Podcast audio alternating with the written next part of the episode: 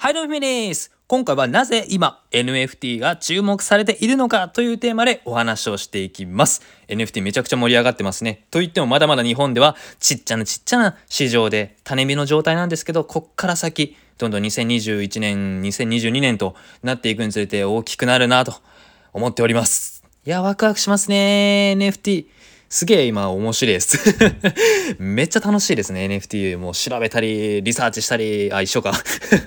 はい、まあいろいろやったりするのすごく楽しいです。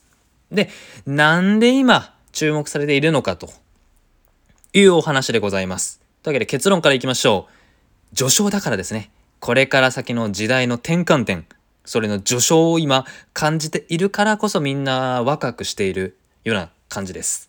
はい。2021年はすげえ面白いですよ。なんで面白いのかと。まずで、デジタルデータを所有するっていう感覚が今できそうな概念が生まれそうな時なんです。皆さんデジタルデータを所有するっていう感覚ありますか？なかなかなくないですか？まあ、ただあのね曲を購入するとかそういうのはあるんですけどもう自分だけがそのデータを持っているっていう感覚ありますか？ないですよね。例えばビーズとかグリーン、AKB48、乃木坂とか、なんかそういうグループの曲を僕だけが持っている、私だけが持っている。そういったことが今後はデジタルできるよっていうのがこの NFT、ノンファンジブルトークン、非代替性トークンって言うんです。難しいですね。ちょっとピンときませんよね。ということでリアルをちょっと考えていく。例えば、うーん、ロレックスを持っていたらなんかすごいと思いません？おすげえまあ私は興味ないけどねとかあるかもしれませんがわあすげえとかベンツ持ってるよ乗ってるよ。えー、すげえ みたいな。そういうことでそれが今後はデジタルデータを持つっていうのがそういうの。ええー、これ持ってんの？すげえってなる未来が来るよっていうことです。うん。てかまあ多分今後はで全部のデジタルデータが NFT 化するんじゃないのかなと僕は思っています。うん、もう偽造ができないということです。はい。だからすごいんですよ。もう序章、今序章、転換点、転換期を今見ている時代の、なんだろうな、例えば iPhone ができた時とか、インターネットが誕生した時とか、それぐらいのインパクトを僕は思っております。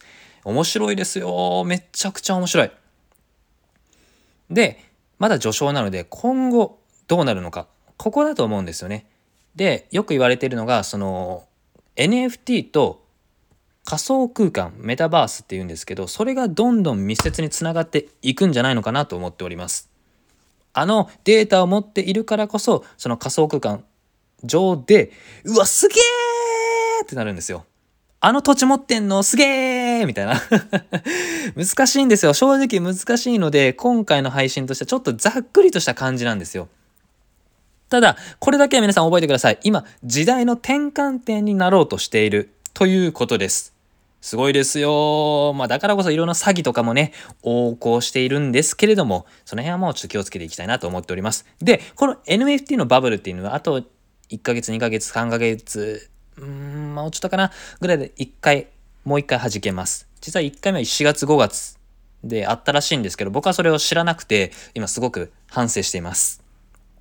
で、また、なんかあの、クラブハウスみたいに、今、クラブハウスみたいになってるんですよ。今、すごく NFT がすげえすげえみんなすげえやろうやろうやろうみたいになってるので、一回またヒューンって下がるんですよ。でも、時代ってこういうことなんですよね。一回なんかすげーってなって、また落ち着いてからの着々とこう成長していって、いつか気づいた時には、はぁ波乗りしてなかったとか YouTube もそうです。ブログとかもそうなんですよね。だからまあ今の音声もコツコツやっているんですけどこの NFT っていうのもこれから先1年後2年後3年後10年後長いスパンで見るとめちゃくちゃすごい画期的なテクノロジーです。ブロックチェーンっていうものが。だからねまあ僕はこれからどんどん NFT にやっていくんですけど楽しいのでやっていく感じですね。まあ自分でお金を生み出していきたいのでやっぱりトレンド時代の波っていうのはどんどん掴んでいきたいなと思っております。なんとなく理解されましたでしょうか？なんで注目されているのかっていうとまとめると時代の転換点だからです。これから先どんどん伸びる市場の今上昇を見ているんですよね。第一章じゃなくて上昇なんですよ。上昇始まったばかりの時を見ていたらすごいと思いません ?iPhone ができた時に iPhone も実は持っていたよって言ったら、うわすげえ !3G でしたっけ？一番最初。もっと前だったっけ？もうなんかすげえすげえすげえってなるじゃないですか。まあそんな感じです。はい。だからこそ、僕は今これぐんぐんぐんぐんやっていきますのでね、よっしゃ楽しんでいきたいと思います。ここまでお聞きくださり、本当にありがとうございます。もしよろしければいいねとフォローお願いいたします。また次回のラジオでお会いいたしましょう。またねバイバイ